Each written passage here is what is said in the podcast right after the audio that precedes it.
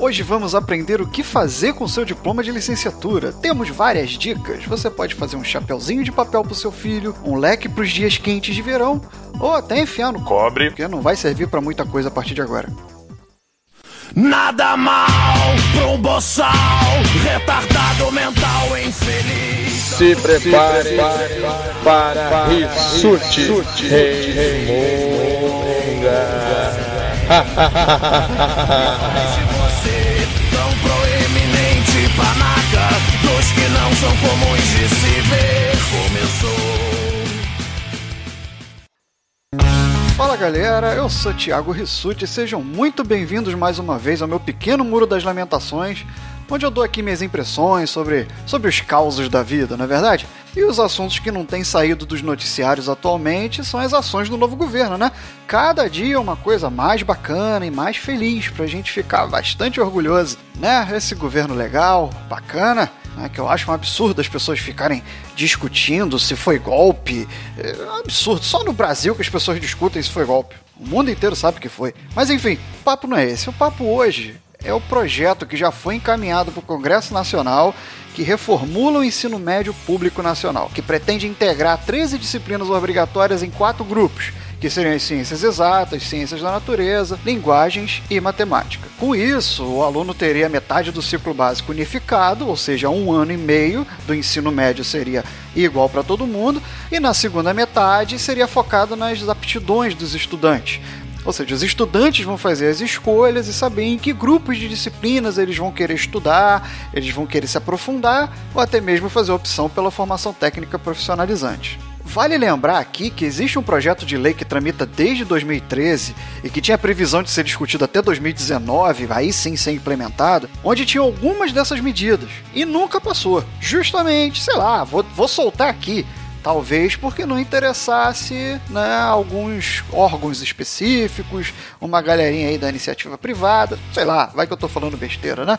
O fato é que nunca passou e da noite pro dia, algumas empresas começaram a pressionar, começaram a apoiar, e o projeto virou até medida provisória, tamanha a urgência e a vontade de fazer com que aquilo fosse introduzido reto adentro de todos os brasileiros. E com isso, um projeto genial, feito por pessoas muito qualificadas, foi encaminhado agora para o Congresso. A questão é que, além das propostas pedagógicas totalmente míopes que tem nesse projeto, né, você tem algumas obscuridades também, algumas coisas que ninguém explica, que ninguém diz como foi pensado e como vai ser trabalhado. Por exemplo, Umas perguntas que ficam aqui na cabeça. Por que, que a parte da iniciativa privada agora e algumas ONGs estão tão interessadas nessa mudança? A gente já começa a ficar meio preocupado, né? Por que, que a Viviane Senna, do Instituto Ayrton Senna, foi chamada para pensar e debater essa proposta? Não vi nenhum educador, pedagogo, professor, sociedade, aluno, pai ou mãe sendo ouvido e participando das discussões. Mas a Viviane Senna foi. E mais, o que me deixa mais puto, os caras vão escutar quem? Alexandre, a Alexandre Frota. Diz pra mim, quem caralhos é Alexandre Frota para falar de educação? Tinha que dar merda essa porra. Então são alguns nomes que vão surgindo assim que vão deixando a gente muito confiante sobre o que vem por aí. Mas vamos pensar aqui nas, nas propostas em si dessa medida provisória, vamos, vamos pensar aqui em algumas questões que cercam essa reformulação do ensino médio, né? E a gente vai ver que o número de contradições é realmente muito grande. Primeiro, a proposta prevê um aumento de carga horária de 800 horas para 1.400 horas, que vão ser graduais, mas foda-se, uma hora chega. Ok, aí vamos pensar. Se você vai reduzir o quantitativo de conteúdos, por que, que você vai colocar mais do que o dobro de horas? Como você vai complementar mais do que o dobro de horas? Sabe como você pode preencher essas horas? Com estágios e atuação no mercado de trabalho. Olha que maneiro. Olha como os planos funcionam, né? E aí você cria um quantitativo gigantesco de mão de obra extremamente barata. Simples assim. Talvez você não precise nem pagar esses alunos, já que é estágio, eles são obrigados a fazer as horas, né? Então bota para trabalhar. Outro ponto, você corta pela metade o conteúdo transmitido ao aluno da rede pública. Só que depois ele vai competir por vagas nas universidades. Como é que vai ser isso? Como é que vai ser possível um aluno competir por posições mais concorridas? Vamos pensar em cursos de medicina, cursos de direito, cursos extremamente concorridos, só que ele está tendo a metade do conteúdo que ele tinha antes. E será que na rede particular isso vai estar sendo gerido de forma diferente? Provavelmente. Provavelmente vai ser diferente. Né? Como é que vai ser essa competição? Vai ser justa? Vai ser leal? aí o aluno pode não conseguir mais competir por posições mais concorridas, aí vai fazer uma licenciatura. Talvez são cursos com baixa procura, então vou fazer alguma licenciatura. Só que depois a, a licenciatura vai ser subjulgada pelo que agora está sendo chamado de notório saber. E qualquer retardado, qualquer ameba pode dar aula no teu lugar. Basta ter notório saber naquela disciplina. E aí vem outro ponto, que é exatamente esse, né? Você está pedindo que o aluno se especialize a partir de um determinado ponto.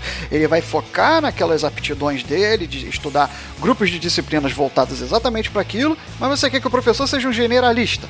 Você quer que ele atue em disciplinas que ele não tem formação e você tem ainda o tal do notório saber. Então você pensa lá, num profissional, né, sei lá, um engenheiro, não sei, qualquer um que esteja no mercado de trabalho, sem emprego naquele determinado momento, ele fala: Eu tenho notório saber disso. E aí, sem qualificação, sem formação pedagógica, ele vai atuar como professor. No seu lugar, professor, que me ouve agora, ele vai lecionar até se recolocar no mercado, até achar o emprego dele novamente. E obviamente isso vai ser muito mais barato para o Estado optar por esse tipo de profissional. Ou seja, o trabalho do professor agora vai se tornar um bico. É isso mesmo? O diploma de licenciatura, como eu falei, só vai servir para limpar a bunda e não mais para dizer naquilo que o professor é útil e relevante. Isso precariza totalmente a profissão, desqualifica o profissional, desrespeita toda uma classe, diminui o docente e depois o MEC ainda vem com um discurso de que vai abrir portas para qualificação continuada do profissional.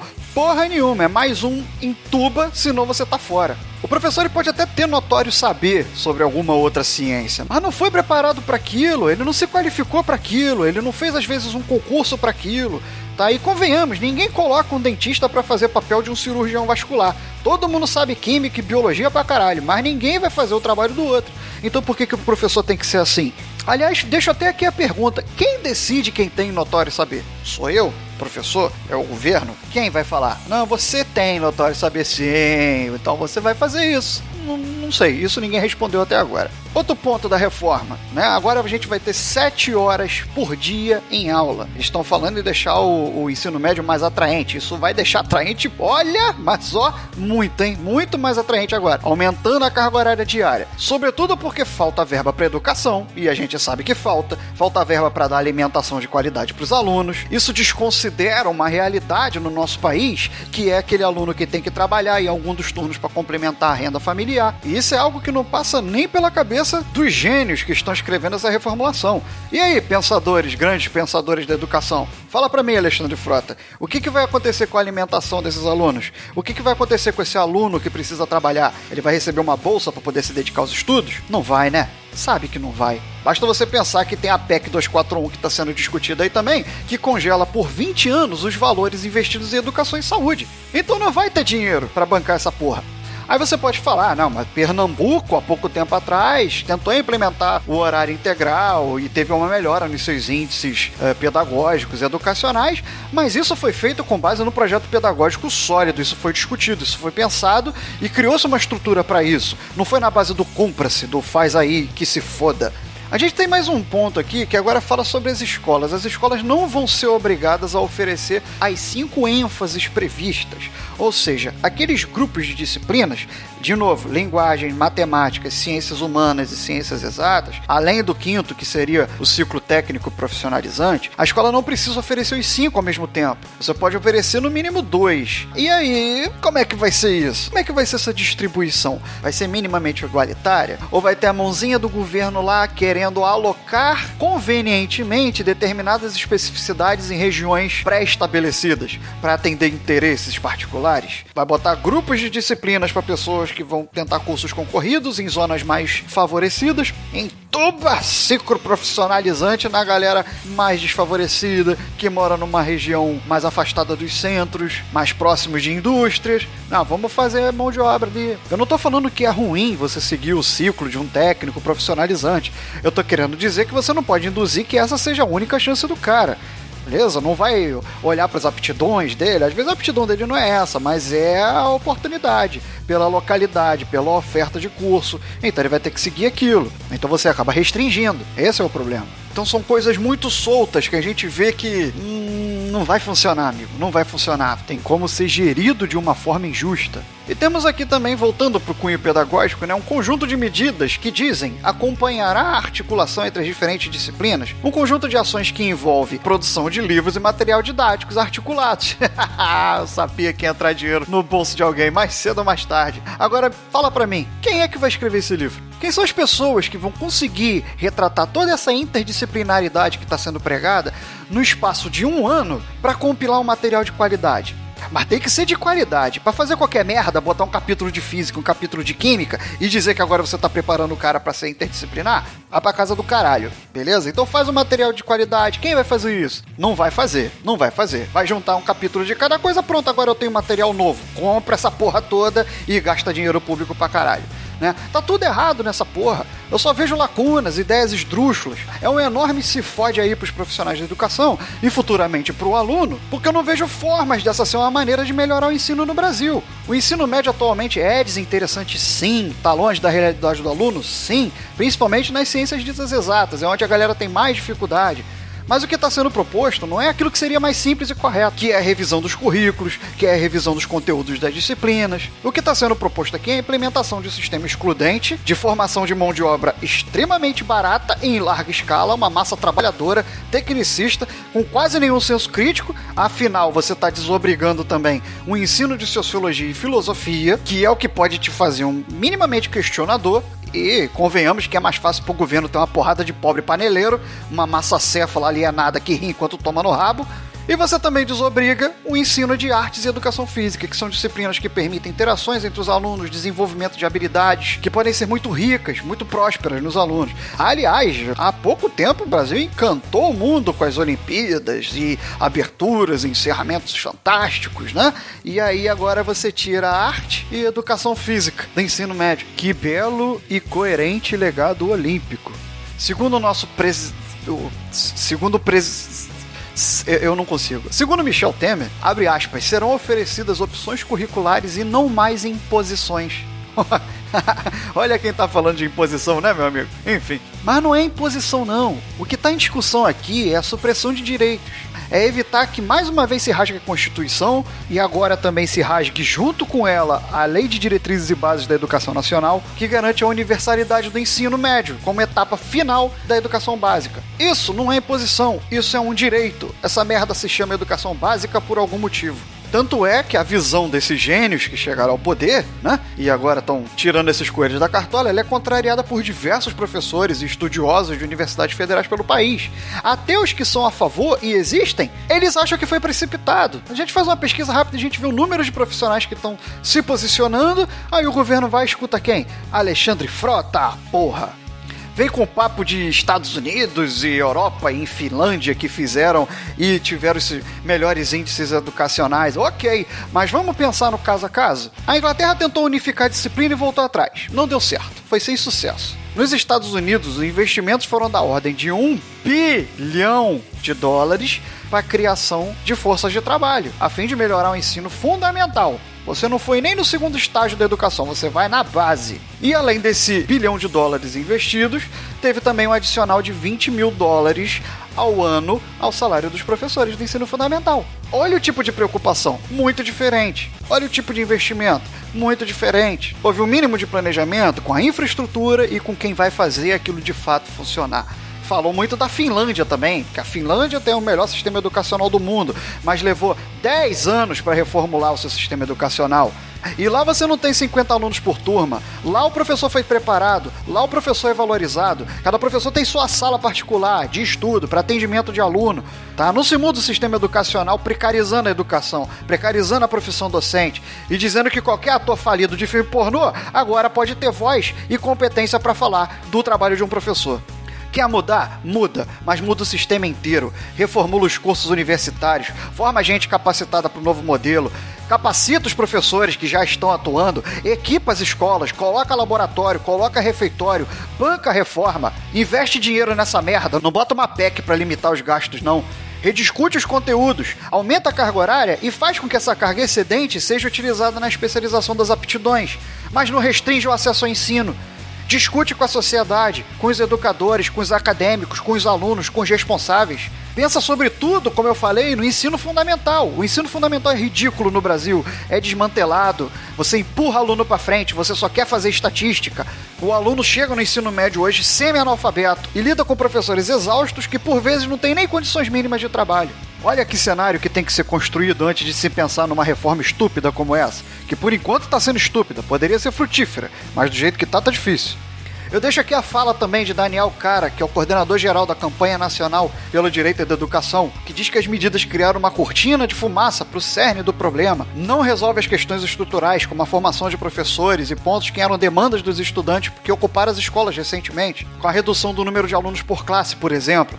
De nada adianta ênfase em exatas ou humanidades se o professor for mal preparado e não houver recurso para isso. E se não há recurso, como é que o Estado vai manter esse aumento de carga? Aí começa a entrar a iniciativa privada, que a gente falou e está tão interessado nessa reforma. O governo vai fazer negócio com as OS, vai fazer negócio com a iniciativa privada, vai entregar dinheiro público da educação na mão de instituições privadas para financiar essa educação. Alguém acha que eu estou exagerando? Pensa um pouquinho. Se você não tem como suprir, você vai pagar instituições para fazer isso para você. Quanto ao corte de disciplinas, até agora não se sabe ao certo o que, que vai acontecer, né? Porque o governo havia anunciado essas mudanças e depois disse que houveram erros e. Não, peraí, não é bem assim.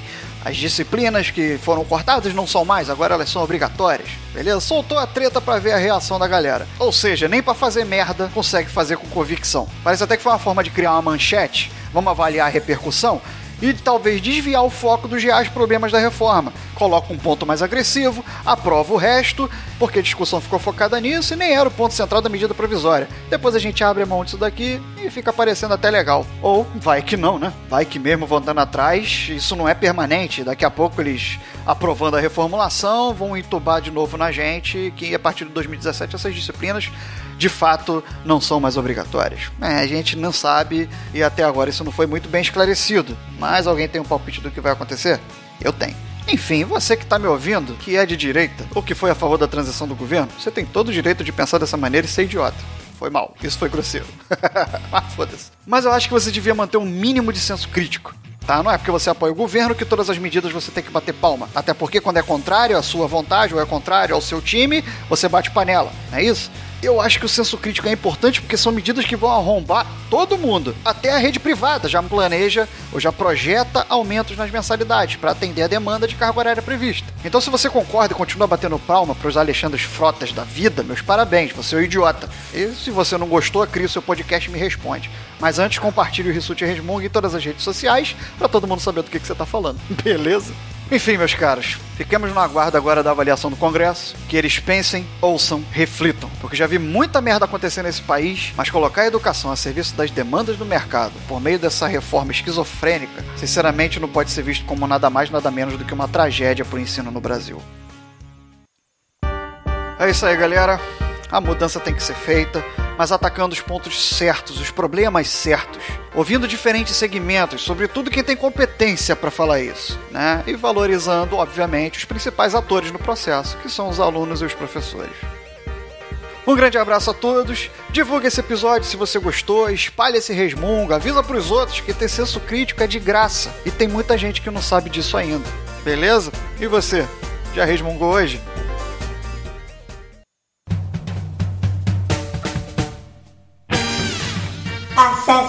Galera do mensagens em contato arroba galera do busque por Galera do Hall em Facebook, Instagram, Twitter